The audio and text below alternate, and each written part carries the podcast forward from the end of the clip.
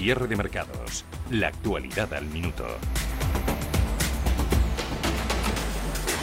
6 y 7 de la tarde, 5 y 7 si nos escuchan desde la Comunidad Canaria, ahora en cierre de mercados de nuestra revista de ETFs. Muchos analistas, muchos profesionales de la inversión creen que los actuales tipos de interés, donde los siguen dejando bajo cero los bancos centrales de todo el mundo, también los programas de estímulos sin precedentes por parte de los distintos gobiernos, todo con el objetivo de apoyar la recuperación económica, probablemente todo eso va a seguir respaldando el precio de acciones de empresas, de compañías del sector de los materiales. Hoy, sin ir más lejos, este sector estaba entre los más sobreponderados en los resultados de nuestra encuesta gestores de fondos. Un sector para invertir en estas empresas hay que fijarse en la industria química, en la construcción, en materiales, en embalaje, en minería y en papel.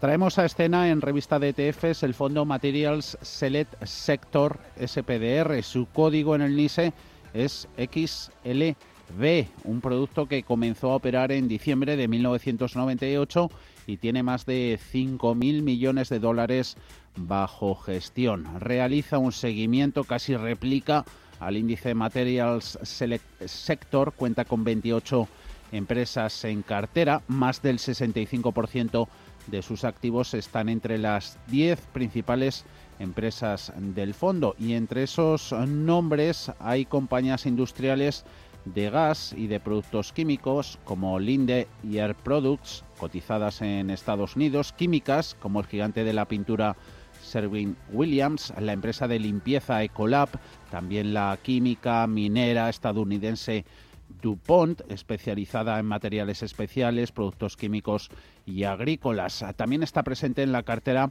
el Newmont Corporation, es la mayor empresa minera de oro por capitalización en el mercado. Su precio actual, el del Fondo Materials Select Sector SPDR, está en 75 dólares con 33 centavos, casi casi en máximos de las últimas 52 semanas, tocados al borde de los 77 dólares en un año, acumula una revalorización del 25%. Su precio actual soporta una rentabilidad por dividendo del 1,74% y la relación PER asciende a 26,94.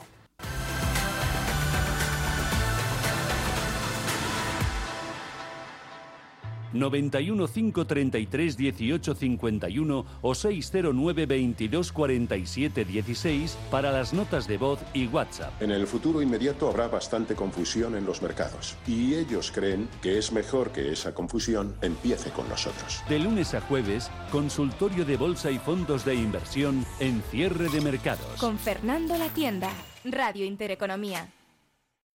¿Quieres invertir parte de tus ahorros en las mejores compañías europeas de pequeña y mediana capitalización bajo criterios de alta calidad y crecimiento? ¿Buscas hacerlo a través de un equipo experimentado y galardonado que ha conseguido batir al mercado de manera consistente en el tiempo? Si estás interesado, infórmate a través de tu entidad o asesor financiero de confianza sobre los fondos de inversión de Lombia Capital. Compromiso y valor añadido a largo plazo. Lombia Capital. Más información en lombia.com. ¿Quieres ir al cine al mejor precio? Descubre la web de cupones Cinesa. En shop.cinesa.es podrás comprar tu Cinesa Pass de una o dos entradas o una tarjeta Cinesa Fans con cinco entradas. Cómpralas al mejor precio y canjealas cuando quieras para la peli que elijas. Consulta condiciones en shop.cinesa.es. Este fin de semana vuelve la danza al Teatro Real. Del 22 al 24 de enero ven a disfrutar de lo mejor de la danza contemporánea. Un completo programa de la mano de la compañía IT Danza, con cuatro aclamadas coreografías de grandes creadores como Akram Khan o Sidi Larbi Cherkawi. Compra ya tu entrada desde 15 euros en teatroreal.es. Teatro Real, cultura segura. Ecogestiona, el primer programa de economía y medio ambiente. Conoce cómo las empresas integran la sostenibilidad en sus modelos de negocio y consiguen ser rentables cuidando de nuestro entorno. Ecogestiona, todos los viernes de 2 a 3 de la tarde. Presentado por Javier Martínez. Ecogestiona.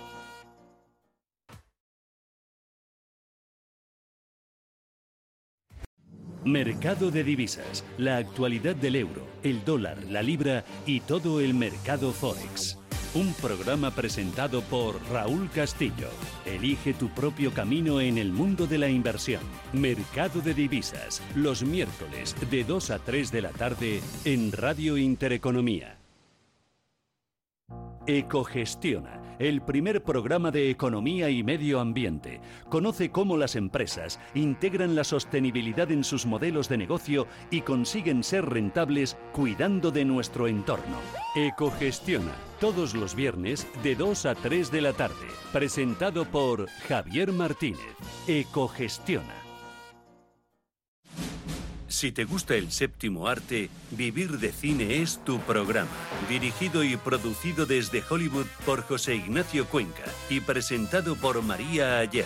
Toda la actualidad del cine, estrenos, festivales y críticas sin olvidar los clásicos. En la madrugada del viernes al sábado, de 1 a 3, Vivir de Cine, en Radio Intereconomía.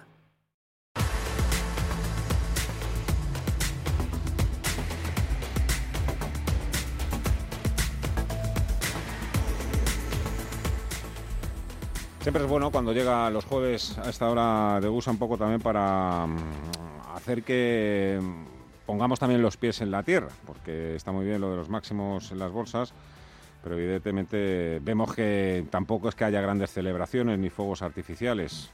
Parece que es momento de, mm, de cometer pocos excesos, diversificar bien la cartera y sobre todo también tener un buen porcentaje de liquidez. Y en eso de esto que digo de cometer pocos excesos, tener liquidez y diversificar, pues ahí el oro siempre es determinante, juega un papel muy relevante. Tomás Apeldigui es el director general de Degusa. Hola Tomás, ¿cómo estás? Muy buenas tardes. Hola Fernando, buenas tardes, ¿qué tal estamos? Y esta semana he visto mucho banco de inversión hablando del oro y continúan, continúan con su aposta, ¿eh? con, con un oro alcista también en 2021. Pues la verdad es que en cierta medida sí es, eh, Fernando. Bueno, pues efectivamente el euro ha tomado protagonismo el, el año pasado con motivo de la gran crisis y la gran incertidumbre que tuvimos con, con, con, todo el problema sanitario en el que hemos estado inmersos, pero ya venía de atrás con fuerza y con, bueno, pues, pues si cabe, eh, ahora mismo los motivos incluso se han incrementado. Estamos viendo cómo, bueno, pues eh, tenemos tipos de interés negativos y se prevé que sigamos en, en cierta medida en esa línea. Eh, la enorme deuda, la nueva administración y ese gran gasto que pretenden que pretenden eh, incorporar para intentar paliar en cierta medida los daños producidos por esta pandemia. Y no nos olvidemos de la de la inflación o la pérdida de poder adquisitivo que vamos a sufrir todos como consecuencia de todo ese dinero que se ha ido bueno pues eh, fabricando durante todos estos últimos últimos meses y que bueno pues que ha llegado a la calle y que vemos que va a seguir llegando a la calle. Al final la masa monetaria es mayor y yo creo que el valor eh, que lo sustenta pues no es tan no ha crecido en la misma proporción ¿no? ¿Cómo crees que le va a ir al oro con, con la nueva administración estadounidense? Bueno, pues habrá que ver si realmente pues el nuevo presidente consigue que en el Congreso y en el Senado le admitan sus eh, planes de, de gasto y de estímulos que eso respaldaría claramente al oro. Eh, hay quien habla también de incrementos eh, fiscales que en cierta medida, bueno, pues pues pesarían también sobre las empresas. Bueno, yo creo que en general el oro, bueno, pues con visión de largo plazo, ya sabe Fernando que nosotros con lo físico lo que planteamos es una inversión a largo plazo, pues eh, yo creo que no estamos en malos momentos de cara a lo que nos pueda venir. Y por otro lado, bajo el principio de diversificación, pues es un activo que siempre tenemos que tener indistintamente de que, bueno, la climatología sea más o menos adversa. Em, como otro de los debates, ya has tocado todo ese palo, eh, el tema se está hablando mucho, la inflación. Siempre que llega la inflación es bueno para el oro pues siempre que viene que llega la inflación pues es bueno para el oro es bueno para los eh, bienes bienes materiales bienes raíces bueno todo aquel objeto que tenga valor que sea que sea algo tangible y que tenga valor al final el oro es garantía de pago no hay nadie por detrás que lo respalde salvo su valor intrínseco frente a cualquier deuda que siempre tiene que haber alguien por detrás que la respalde y tenga la capacidad de, de pagarla, ¿no? Ya sabes, el famoso riesgo de crédito, que yo creo que en breve pues empezaremos a oír hablar algo más de él. Oye, esto del valor intrínseco, eh, ¿te molesta que, que siga habiendo todo tipo de comparaciones entre el oro y las criptodivisas o el Bitcoin concreto? Pues mira, no, no me molesta, yo creo que son complementarios, yo creo que hay muchas eh, visiones y muchas opiniones de los inversores que invierten tanto en un activo como en otro y, y, bueno, pues algunas eh, incluso personalmente las comparto, pero para mí son dos cestas diferentes donde todo buen inversor y que quiera tener una buena diversificación tiene que tener colocados unos huevos. Yo creo que no son excluyentes, sino son más bien complementarias una con otra. Tomás Apeldegui, director general de USA, siempre es un placer este ratito contigo. Muchísimas gracias. Cuídate mucho. Igualmente, Fernando. Hasta la próxima. Un fuerte abrazo. 91 533 1851. Las claves de la jornada, las oportunidades de inversión, las mejores recomendaciones, valores para compra, para venta, la pizarra, IBEX 35, DAX Setra, SP 500. No dude en llamarnos 91 533 1851. Consultorio de bolsa en cierre de mercados. Hemos tenido poquito movimiento hoy en los mercados, que ha sido intermitente además, porque hemos visto ligeras subidas, que, bueno, pues se han topado también luego con, algunas dudas, sobre todo cuando ha empezado a hablar la presidenta del BCE, Christine Lagarde. Insisto, poquito movimiento en una jornada en la que los resultados empresariales eh, son los que continúan marcando el ritmo en Estados Unidos, datos macro y por supuesto la evolución de la pandemia, que un día más es uno de los principales catalizadores del mercado. Vamos a, vamos a pasar revista a ese mercado. Hoy con la ayuda en nuestro consultorio de bolsa de Gerardo Ortega de 3 Hola Gerardo, ¿cómo estás? Muy buenas tardes. Hola Fernando, ¿qué tal? ¿Cómo estás? Y con Nicolás López de Singular Bank. Hola Nicolás, muy buenas tardes.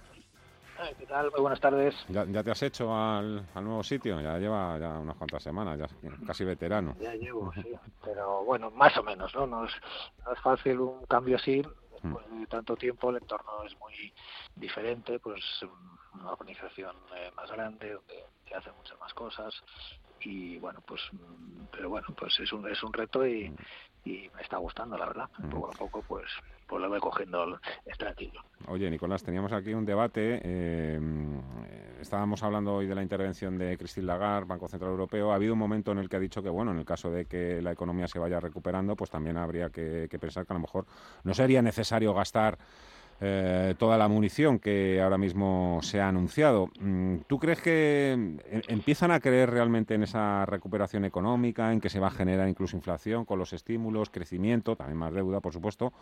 ¿O no? Estamos todavía en la fase de no sería nada descartable que tenga que seguir abriendo el grifo o dando manguerazo.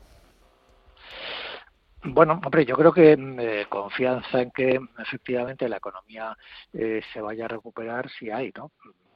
Simplemente bastaría con que la, la pandemia se controlara para que de una forma natural pues la economía se recupere no pues ya lo ya lo hemos comprobado no cada vez eh, especialmente en la primavera pasada pues cuando se eliminaron las restricciones pues la economía se recuperó con fuerza. Otra cuestión es cómo va a ser ¿no? el, escenario de, crecimiento ¿no? después, eh, cuando todo esto pase, cómo va a afectar toda la deuda que se ha creado, es decir, por ahí sigue habiendo muchas incertidumbres y además pues también tenemos la experiencia de que en los últimos dos o tres años antes de la pandemia el crecimiento en Europa pues era bastante flojito, ¿no? Entonces, si volvemos a un escenario así, aunque la economía crece, solo que no demasiado y la inflación pues sigue sin aparecer pues seguramente no, no, sé si seguir con programas de compras de, de, activos, pero desde luego con los tipos de interés eh, bajos, pues sí que es probable eh, que vayamos a seguir bastante tiempo. ¿no? De hecho, solo hace falta ver cómo cotizan ¿no? pues los eh, los forward swap, ¿no? los swap futuros que te permiten ver qué expectativas de, de, tipos de interés manejan los mercados para los próximos años. Y bueno, en el caso de Europa, pues eh, dentro de 10 años eh, se piensa en tipos de 0,2, 0,3%, es decir que mm, en, eso estamos, ¿no? Más o menos. Gerardo, ¿dónde, ¿dónde se encuentra la fortaleza y la debilidad en estos momentos? Pues ahora yo creo que, fíjate, es fortaleza tanto Estados Unidos, que está en subida libre, y además con el Dow, ¿no? que habíamos dicho que era ese índice díscolo que faltaba por sumarse, bueno, se ha sumado al cierre de vela mensual en diciembre, lo cual es, claro, lo deja ya en, completa subida libre a, Wall Street. Y digo que es todo porque lo que es la debilidad, que ha sido Europa en general y en particular los bancos, bueno, pues desde mi punto de vista los bancos tienen figura de vuelta. Yo creo que al menos técnicamente bueno, eh, entiendo que no ofrece mayor eh, interpretación. Otra cosa es que finalmente la figura pueda o no al final pues eh, acabar eh, cumpliéndose o se acabe bueno pues deteriorando pero vamos le, yo las la verdad que soy francamente positivo porque si la fortaleza se reafirma a sí misma y la debilidad decide por fin sumarse que son los bancos al alza pues oye, yo lo que creo que es un escenario muy positivo, que al final interpreto yo que lo que están descontando es que esta eh, crisis sanitaria tan eh, terrible que estamos padeciendo, pues al final, bueno, pues eh, vamos a acabar saliendo. Supongo que será vía vacunas o, bueno, de, alguna u otra, de otra manera, ¿no? Porque al final los mercados descuentan expectativas, ¿no? O sea que en líneas generales yo creo que francamente positivo, independientemente de que luego evidentemente pues puedan haber ajustes y tal, pero que yo creo que son ajustes especialmente en el sector bancario, oye, que, que debiéramos intentar aprovechar. Y ahora sí que entiendo que no es que vaya a tomar eh, Europa el relevo, eh, que es una cosa que se ha comentado muchas veces del ciclo en Estados Unidos está agotado, entonces Europa ahora es el momento de Europa, llevamos así, no sé si como cuatro o cinco años, una cosa así. Bueno, ahora yo creo simplemente que me da la sensación de que podemos ser por fin los dos. Hablando de ajustes, ajustes de otro tipo también, eh, tenemos otra colocación acelerada de, capital, de, de acciones de bolsa. Prisa. Vaya semanita de colocaciones llevamos a la de Fluidra y de ayer de SolarPack. Hoy en Prisa, nuevos movimientos en la composición nacional del grupo de medios. Hecho relevante a CNMV, HSBC, que es el tercer máximo accionista de la empresa, contaba casi con un, con un 10% prácticamente de participación, comunica que ha iniciado esa venta acelerada del 5%. En concreto, se trata de 35 millones de acciones ordinarias. La entidad, esta idea no es nueva porque ya hace varias semanas se conocía que el Banco Británico eh, manifestaba su intención de salir del gigante de la comunicación española. De acuerdo al precio de las acciones a cierre de mercado de este jueves, 94 céntimos, ese valor de la operación rondaría los 33 millones de euros. A ver a qué precio se ha hecho. ¿Algún comentario sobre esta cuestión, Nicolás? Eh, simplemente por el hecho de que ha habido tres importantes, son importantes las las desinversiones, en tres compas, bueno, desinversiones no, ventas, en tres compas, Prisa, Fluida y SolarPack, ¿no? Y Bien, sí. Eh, bueno, pues eh, vamos a ver, yo creo que eh, Prisa pues lleva mucho tiempo no intentando encontrar pues eh, un, equilibrio ¿no? en su en su negocio pues las últimas operaciones pues le han servido no para más o menos ir reduciendo nivel de deuda estabilizando su, situación financiera a base de, de ir vendiendo activos que, que, eran más o menos importantes. Y yo la verdad pues es una compañía pues que no veo de momento no que, interesante para un inversor los de medios tienen interés para muchos accionistas por otro tipo de cuestiones, pero para un inversor minoritario, sinceramente, pues no, no lo veo. Vamos ya con la primera nota.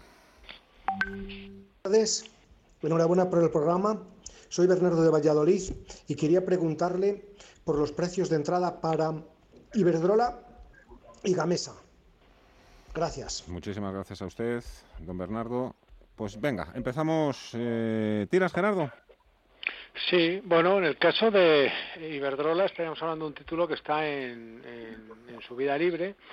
Eh, lo, lo, que sí que es muy llamativo es lo que está haciendo este mes, que es eh, traspasar ese proceso de subida libre, ya con eh, dividendos ajustados la, la cotización, pues llama la atención que estemos prácticamente volviendo a mínimos de, de, la vela de la vela mensual no eso es un tanto un tanto inquietante. Sea como sea como sea pues yo aprovecharía precisamente pues esta caída aunque no sea muy atractivo lo que estamos o al menos eh, esperable lo que estamos viendo.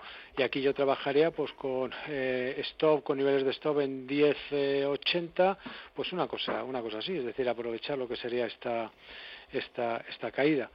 Eh, y, eh, y Siemens Siemens Gamesa bueno, pues eh, eh, el aspecto, la verdad, que no es nada, no es nada malo en el sentido de que está pues eh, eh, bueno en su vida en su vida libre. Lo que pasa es que yo aquí sí tendría eh, o sí sí diría eh, y sé que me salgo un poco por onda del que yo lo que espero aquí es una corrección una corrección y, y, y la cuestión es de bueno pues más allá de que esté en ese proceso de de, eh, de, de su vida libre pues eh, en fin yo intentaría estarme más bien al margen. Si quiere meterse en el título evidentemente eh, pues no hay mayor problema. y lo único que sí que le sí que le diría es que eh, los niveles que yo manejaría de de, de aquí serían, pues mira, ni me complicaría la vida, con los mínimos que hizo las, eh, hace un par de días en 33.50, una cosa así. Porque si pierde 33.50 estaría empezando a confirmar el, eh, el escenario que yo manejo. Es decir, alcista en los plazos largos, evidentemente, ¿de acuerdo? Pero lo que sucede es que, eh, bueno, para mí ha subido eh, demasiado rápido. Una, una, nota nos ha escrito un oyente, Nicolás, dice, estoy interesado para entrar por cuatro valores, Repsol, IAG, Talgo y la francesa Engie. ¿Cree que es buen momento y de ser así, cuál sería un buen precio de entrada? ¿Con cuál se quedaría? Gracias. Mariano. Eh, vamos a ver, Talgo, IAG, eh, Repsol Engie y, Engie. y Repsol. Eso es. Pues vamos a ver, son compañías un poco muy muy diferentes. Eh, yo, eh, o sea, en IAG estas relacionadas con, con el turismo todavía no entraría, ¿no? Así en general, eh, creo que esto de la pandemia nos queda algún que otro mes y este tipo de valores pues tuvieron su rebote y desde entonces pues un movimiento eh, muy lateral. Eh, Repsol sí podría ser una opción, ¿no? el sector petrolero eh, es el, peor sector del año pasado, del 2020, y bueno, también de algunos años antes.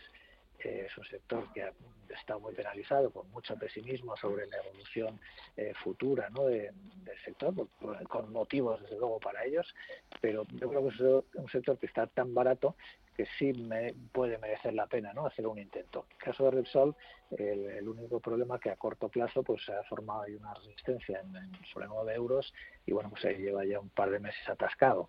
Entonces no sería posible que hiciese algún retroceso hacia 8 euros eh, dentro de un movimiento lateral. Pues yo aprovecharía cualquier retroceso de este, de este tipo, eh, en torno de, de 8 euros quizás, pues para eh, tomar aquí una, una entrada.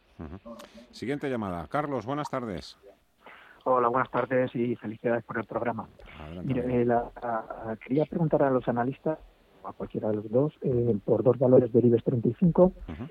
Uno es Telefónica, uh -huh. eh, compré antes de la pandemia, estamos hablando de enero del año pasado, y promediando, pues al final estoy en unos 4,50. Uh -huh.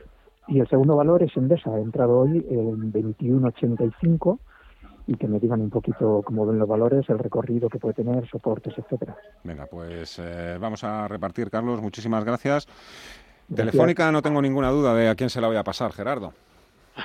sí, bueno, a mí me, a mí me atrae. Yo soy sí, sí, positivo. Sí, no, vamos a ver, yo, yo trabajo bajo la base de que hemos visto un suelo.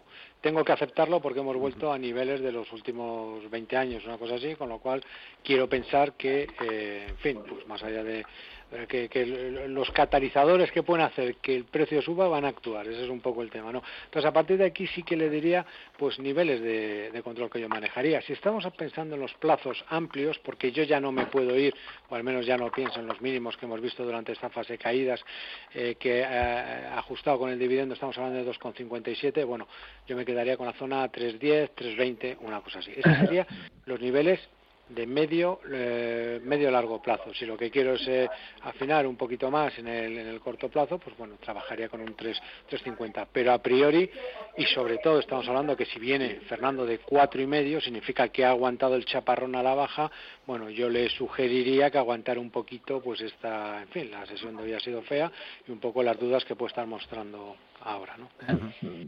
Endesas. Nicolás. Eh, para mí.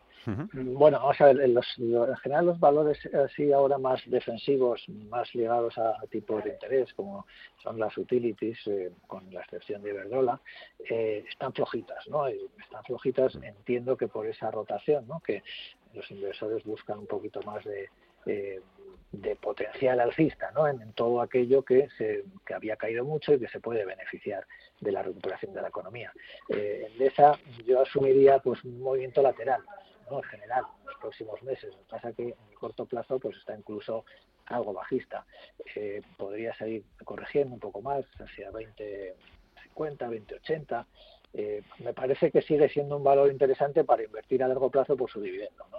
Eso sí, digamos, como he dicho antes, los tipos de interés tiene toda la pinta que van a seguir mucho tiempo muy bajos, pues coger compañías que te dan un 4,5 o 5% de, de rentabilidad por dividendo, a mí me sigue pareciendo interesante. Ahora, eh, si uno busca eso, ¿no? una inversión en la que sentarse durante unos años y, sacar ese dividendo.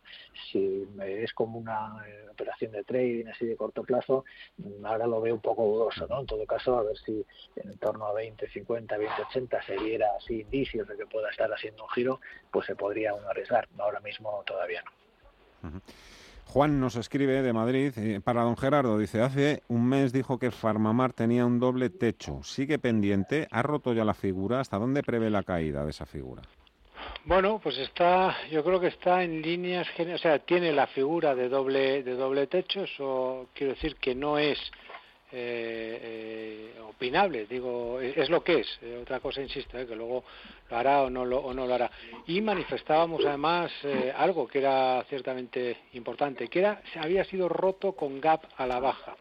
¿Qué significaba, ¿Qué significaba eso? Pues que además, como tenía una caída en cinco ondas, lo que nos planteábamos es tenemos figura de doble techo y en un eventual rebote que se podría acelerar en caso de que eh, superara la zona de eh, 78,50, 78,60, pues aprovechar ese alza para cerrar posiciones o reducir. Eh, ¿Por qué?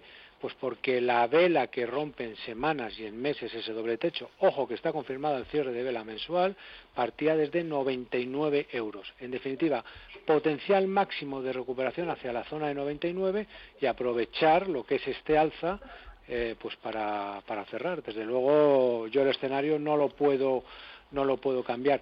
Es verdad que si este doble techo falla, hombre, yo ya sé, pero eso lo sabríamos a posteriori, que estaríamos ante una corrección plana por, por Elliot. ¿Por qué? Porque cuando las correcciones, los dobles techos fallan es que son correcciones, perdón, son eh, correcciones planas. Eso solo lo sabremos cuando, pues cuando deshaga la figura. No hay que esperar a que supere 150, pues si no 150 euros, porque si no, eh, en fin, eh, yo con la zona de 99 euros es suficiente. En principio este alza aprovecharía para cerrar. Carlos, buenas tardes. No, Juan, perdona, Juan, otro Juan. Sí, Buenas tardes, eh, disculpe. Eh, muchas gracias por la ayuda. Eh, yo quería preguntar a don Nicolau o, al otro analista por aguas renovables.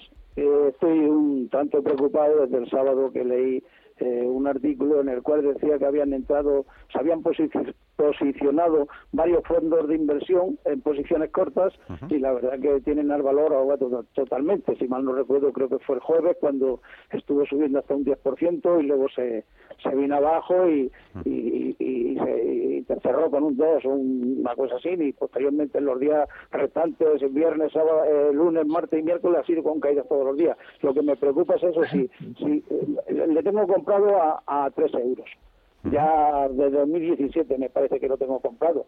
Pero bueno, es que ahora ya he entrado en una posición que, que, tengo miedo porque ya me pasó con el Banco Popular que entraron con los cortos y hundieron el valor hasta, hasta que desapareció.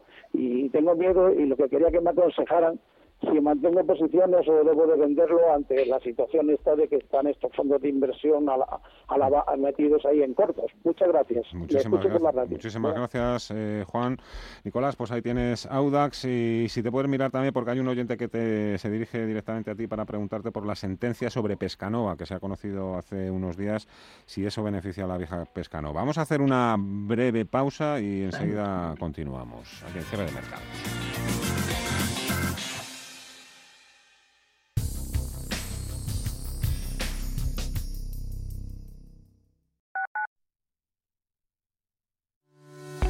Usamos algoritmos y programas de inteligencia artificial muy complejos para poder ofrecerte un modelo de inversión así de sencillo. En Finanbest solo ganamos si tú ganas primero. O lo que es lo mismo, en Finanbest, si no sumamos, no restamos. Tal cual. Conoce todas las ventajas del Result Investment. Tienes mucho que ganar. Finanbest. Tú ganas. Soy José Luis, director de Seguros García Ochoa y quiero darte mi teléfono personal para asesorarte, hacerte un estudio de todos tus seguros y ayudarte a ahorrar. Toma nota, 679 48 20 40. Repito, 679 48 20 40. Mi compromiso, estar más cerca de ti. José Luis García Ochoa, Premio Empresario del Año Fedeto 2019. Seguros García Ochoa, comprometidos con las personas. ¿Sabía usted que unos pies con problemas pueden paralizar nuestro ritmo de vida? Le proponemos una solución indolora, con una mínima incisión y con anestesia local aplicando las técnicas más avanzadas en cirugía del pie. Clínica Jiménez, calle Alcalá 378. Diagnóstico gratuito 91 367 0071. Centro reconocido y autorizado por la Consejería de Salud y la Comunidad Económica Europea. 91 367 0071. Volvemos con más ganas e ilusión que nunca. En Restaurante Al Paseo hemos adoptado todas las medidas necesarias para la seguridad y comodidad de nuestros clientes. No esperes más y ven a disfrutar de nuestra carta en nuestra maravillosa terraza o en nuestra zona interior reservando en el 91 457 6103 o en restaurantealpaseo.com. Estamos deseando volver a verte. Sintonizan Radio Intereconomía.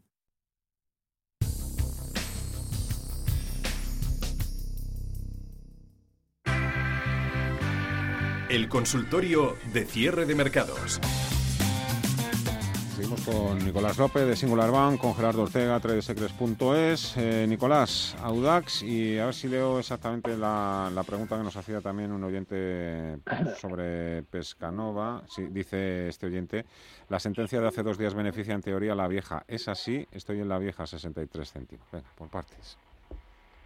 Eh, bueno, vamos a ver, lo de Pescanova, no estoy totalmente al tanto de la situación. Eh, por, lo que, por lo que he leído, lo, esta sentencia eh, lo que ha echado para atrás es una ampliación de capital que iba a hacer nueva Pescanova, ¿no? que es la que se ha quedado con todos los activos de, de la antigua Pescanova, y al impedir esa ampliación de capital se evita que se diluya la posición de los accionistas minoritarios de, Nueva Pescanova entre los que está la vieja Pescanova. ¿no? O sea, lo que cotiza en bolsa ahora de Pescanova no es más que una pequeña compañía sin actividad que lo que tiene es un pequeño paquete de acciones de esa nueva Pescanova. ¿no? Entonces, eh, el valor de, la compañía que cotiza en bolsa es más que dudoso, porque encima hay 200.000 litigios por ahí, eh, pero bueno, siempre cotiza en bolsa con un pequeño valor, porque siempre cabe la posibilidad de que si no pierde demasiados litigios y al final consigue eh, recuperar parte de ese valor que tienen las acciones de Nueva Pescanova, pues podría llegar a, a valer algo, ¿no? Y podría dar algo de rentabilidad a los accionistas.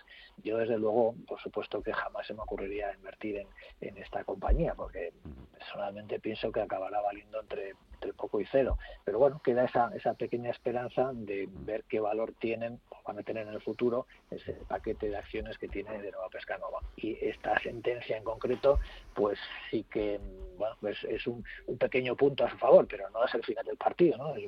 Han marcado un pequeño gol, pero, pero de momento no sirve mucho, ¿no? Eh, eh, una pequeña esperanza y, nada más, un, match un match ball superado, por así decirlo. Eh, respecto a Audax, bueno, yo el tema este de las posiciones cortas, mm, eh, yo personalmente no le haría demasiado caso. Eh, las posiciones cortas, eh, todos los valores, ¿no? Se toman posiciones cortas, largas, hay accionistas, inversores que piensan que va a bajar, otros que va a subir, entonces no, no, no por eso ¿eh? me vendería las, las acciones de Audax. Eh, luego, de vez en cuando, hay alguna compañía que efectivamente la acaban hundiendo, ¿no? A base de, tomar, tomar muchas posiciones cortas, pero no, no veo que Audax, bueno, bueno, yo al menos no tengo ningún motivo para pensar ¿no? que, pueda ser el caso. Eh, la situación del problema de Audax en todo caso es que lleva tres años, pues ahí un movimiento lateral y, que el, el, oyente, pues justo ha comprado en la zona alta, ¿no? 3 euros, pues 2,80, eh, cada vez que llega ahí el valor se frena y, se da la vuelta. Entonces ese es un poco el problema, que a lo mejor si no consigue eh, superar esta zona, pues, pues se va a pasar otros meses, otro año más, eh, sin ninguna tendencia, yendo y viniendo entre 1,50 y 2,50 y 2,70, que es el movimiento que tiene. ¿no? Entonces una situación así es un poco incómoda quizás eh, podría tener sentido eh, reducir la posición cuanto se acerque otra vez ahí a 250, 260, 270 y no pierda mucho. Mm, si no quiere evitarse ese riesgo. Ahora, en general, pues Audax yo eh, es una compañía que la veo bien. ¿eh? Eh, creo que es un proyecto serio de, intentar crecer en este sector de los renovables. Mm, yo le daría una oportunidad, ¿no? si no es que bueno, se encuentra muy muy incómodo y con las con esta inversión y no le gusta y, y la quiere vender, pero por lo demás, yo creo que es un valor en el que se puede estar. A ver si me puedes echar un vistazo, por favor, eh, Nicolás, a HelloFresh, una empresa alemana. El ticker es HFG. H de hoja, F de Fernando, G de Gerona por, ahí, nos pregunta Ramón. Eh, vamos a ir ya, venga, vamos a comentar también eh, acciones de, fuera, de otros mercados. Por ejemplo, Avi, eh, Gerardo, dice este oyente, tengo compradas Avi a 69 euros. Estoy esperando a una recuperación que está siendo muy lenta. ¿Qué operativa me aconseja? ¿Vender, asumir pérdidas o a otra cosa? No necesito el dinero. Y luego también hay otro oyente, Eusebio, pregunta por Kering, la alemana, para entrar. Bueno, vamos a ver.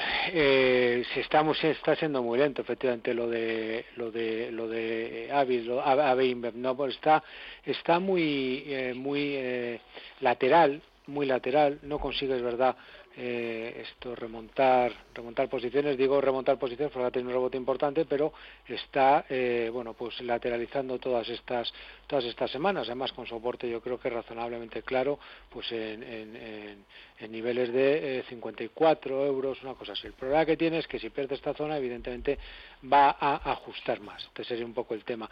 Esto invalidaría el rebote y todo esto no. El problema que tendría es que bueno pues que esa esa lateralización encima se trasladaría en más ventas y se dice que ha comprado en 69, eh, pues es incuestionable que las ha comprado previo a la, a la crisis sanitaria. Es decir, con lo cual sí que le diría es, vamos a ver, si yo creo en la recuperación que va a haber en los mercados, pues hombre, entendería que va a sufrir con esta caída si pierde 54 euros, pero el, soporte más importante, me refiero, para mí está en la zona 43, una cosa así, pues que aguantar el chaparrón. Lo digo sobre todo, insisto, porque viene desde eh, donde viene y pensando un poco pues el, lo, que se, eh, las expectativas que tengo yo del mercado. Respecto a Kerin es otra es otra cosa, ¿no? Porque Kerin está en un proceso de eh, subida libre y lo único que está intentando luchar por acabar eh, eh, por terminar de romper definitivamente pues por la parte de arriba, ¿no? Es verdad que no lo no lo consigue. Aquí tiene un soporte muy claro en la zona de los 500 500 euros. Bueno, no hay mucho más, 500, 510. Mientras respete esta zona, pues no hay mayor problema. Problema que tiene que si pierde esta zona, evidentemente se abre la posibilidad de ajuste, es un título que lo ha hecho bastante bien, pero es que los soportes, desde mi punto de vista, más importantes, bueno, están en la zona 345, 350. Ese es el, todo, el tema. En los plazos más amplios no tiene dificultades, pero claro, no se puede tampoco subir todos los días. Hello Fresh. Eh, Nicolás. Sí, bueno, HelloFresh es una compañía eh, de estas que hace kits de, comida, ¿no? Eh, eh, muy exitosa, vale ya más de 10.000 millones de, euros en bolsa, una compañía de, gran crecimiento, de estas que están muy caras, pero que bueno que es lo que lo que tiene éxito en el mercado no compañías, digamos, de, sectores innovadores, de, de negocios nuevos que tienen un potencial de crecimiento eh, grande a, medida que eh, lo que venden pues se va un poco poniendo de moda, ¿no? Pues que las personas ahora pues compren eh, comidas así preparadas, sanas, etcétera. Técnicamente pues también tiene desde luego muy buen aspecto, una gran tendencia alcista, consolidado unos meses y ahora en finales de diciembre pues pues ha roto, ha iniciado ahí un nuevo tramo alcista, es decir, que en principio está en, un, en un nivel para comprar. Eh, si un stop de protección, pues en torno a 50 euros, ahí nos cerraría un gap y bueno, podría eh, interpretarse como una, una corrección un poquito más seria. El siguiente, el siguiente es Ignacio. Tu turno. Ignacio, buenas tardes. Hola, buenas tardes desde Asturias. Mire, quería preguntarle al analista los valores que entré hace poco. Uno fue que me salió redondo, la verdad. Nunca había entrado en este valor en Transanterix. Estuve viendo por ahí unos robots cirujanos me quedé alucinado, compré y bueno, pues tuve la suerte, entrado este día 3, cogí unas, unas plusvalías magníficas y luego me volví a meter a 360. Entonces, bueno, quería preguntar al analista. Santerix, ¿no? sí. Transanterix. El ticker es, es un nombre un poco Transanterix. El título es TRXC. TRXC. Y luego, bueno, otro valor así más normal que es NIO, está el fabricante este de, coches chinos, bueno, vi, vi el producto y la verdad que parece parece alucinante, ¿no? Estos coches del futuro, bueno, parece poco más o menos que van a ir solos. Bueno, entre a 63, eh, parece que van solos, sí.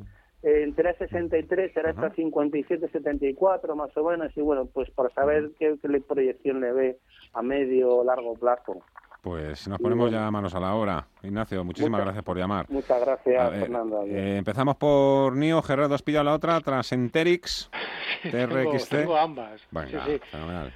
A ver, vamos a ver, en el caso de NIO, nada, esto es, eh, nada, felicitarle y, y, dejarlo, dejarlo subir, porque es verdad que cualquier precio es una exageración. Entonces yo no sé, yo no sé capaz, ¿no? Me refiero, es decir, dar, un valor por la parte de arriba. Lo único que sé es que solo sube y que sí que podemos eh, trabajar con niveles de control por la parte de abajo. Sí le diría que mientras respete toda esa zona de 49, 48, 50, eh, eh, bueno, pues que, pues que lo tiene o lo, puede, lo puede eh, mantener, ¿no? Referente a Trax, Trasenterix, esta, esta compañía, pues bueno, es verdad que ha tenido una caída. Digo es que me hace gracia porque es espectacular la recuperación que tiene este último este último mes y evidentemente a este señor hay que ficharle ¿eh?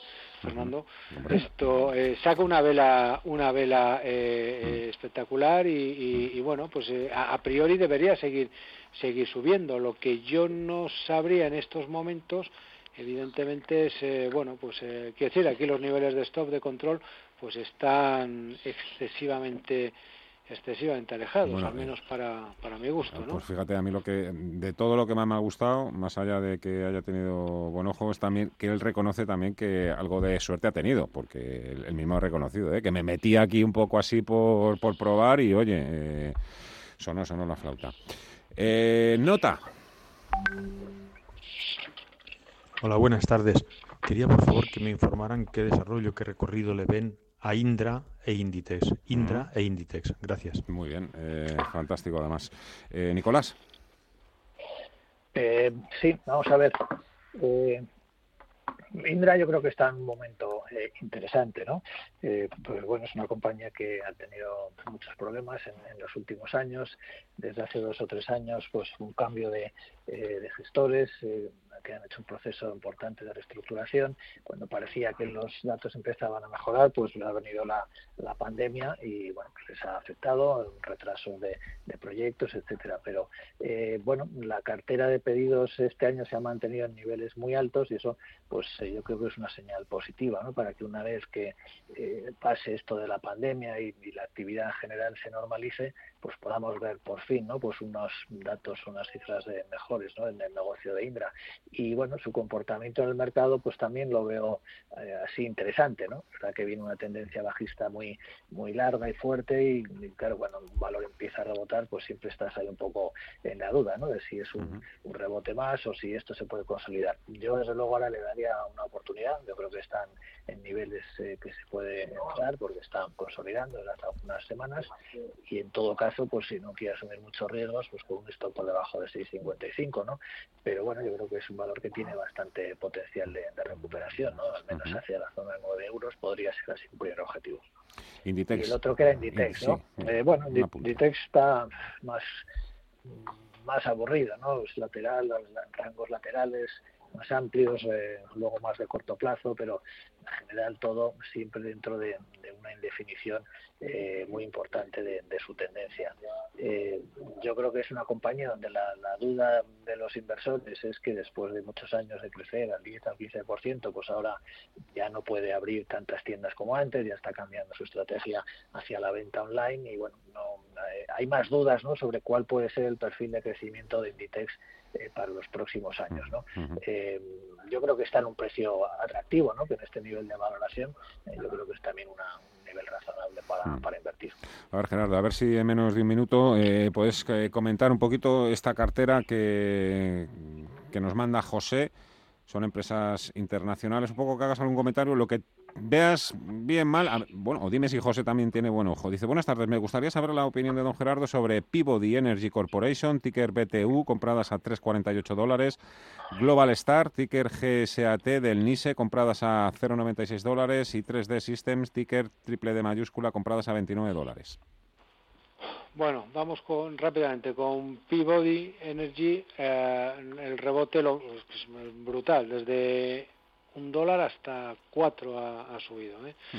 ¿eh? ¿Qué es lo que pasa? Pues que llega a las primeras grandes zonas de resistencias, que son amplias. Este es el problema que tiene, que van desde 5.30 eh, hasta, eh, bueno, pues eh, niveles de 5.20 y y, 480, una cosa así. Todas esas zonas de resistencia. Por la parte de abajo, el, el, problema que tiene es que el, primer nivel de control que le podemos ofrecer está en 2,90. Ese es un poco el tema. Con lo cual, yo le sugeriría que al menos tomara un eh, parcial. Digo un parcial porque la subida que acumula es absolutamente eh, espectacular. Con Global Star, un segundito porque yo creo que con eso nos apañamos, ¿eh, Gerardo? Si era un poco para rematar, yo creo que con Peabody yo, pues mira, ya, hay una ya que la gente puede apuntarse en la lista y nos queda todavía.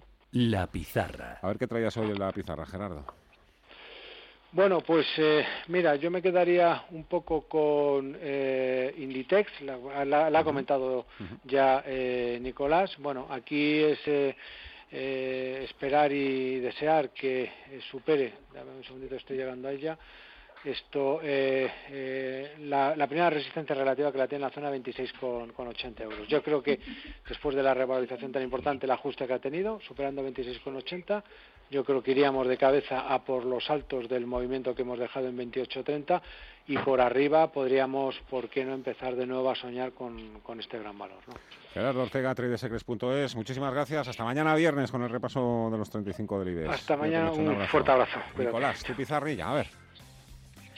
Bueno, pues hoy me voy quizás a lo fácil, eh, eh, que es a los grandes valores americanos, la verdad. Llevaban unos meses eh, un poquito consolidando y dan la sensación de que están arrancando otra vez, ¿no? Siempre los damos por muertos, parece que lo que se lleva es la rotación, a los cíclicos, pero al final pues pues estos esto no para no entonces Google por ejemplo pues ha hecho en estos últimos dos tres días un arranque importante se puede entrar con un stop 1800, eh, la propia Amazon con un stop sobre 3090, eh, Microsoft, stop en 211 dólares. Es decir, cualquiera de estas grandes compañías creo que están eh, otra vez eh, cogiendo impulso. Nicolás López, Singular Bank, lo dicho, también cuídate mucho, un fuerte abrazo y muchísimas gracias. Igualmente, un abrazo.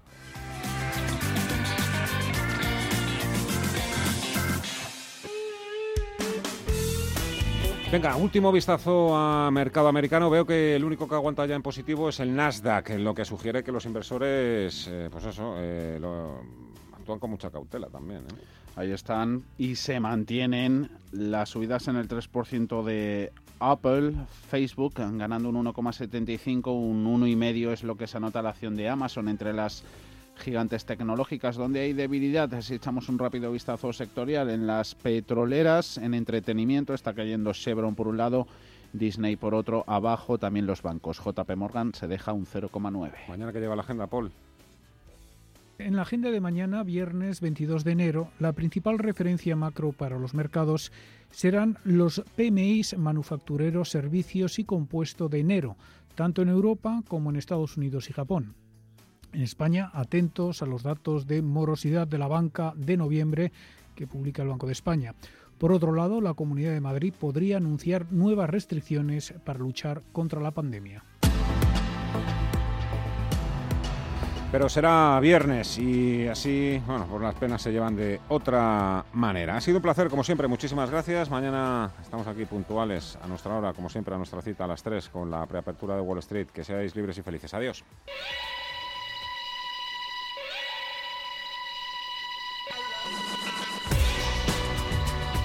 Los mejores expertos. La más completa información financiera. Los datos de la jornada. Cierre de mercados, el espacio de bolsa y mucho más. Con Fernando La Tienda.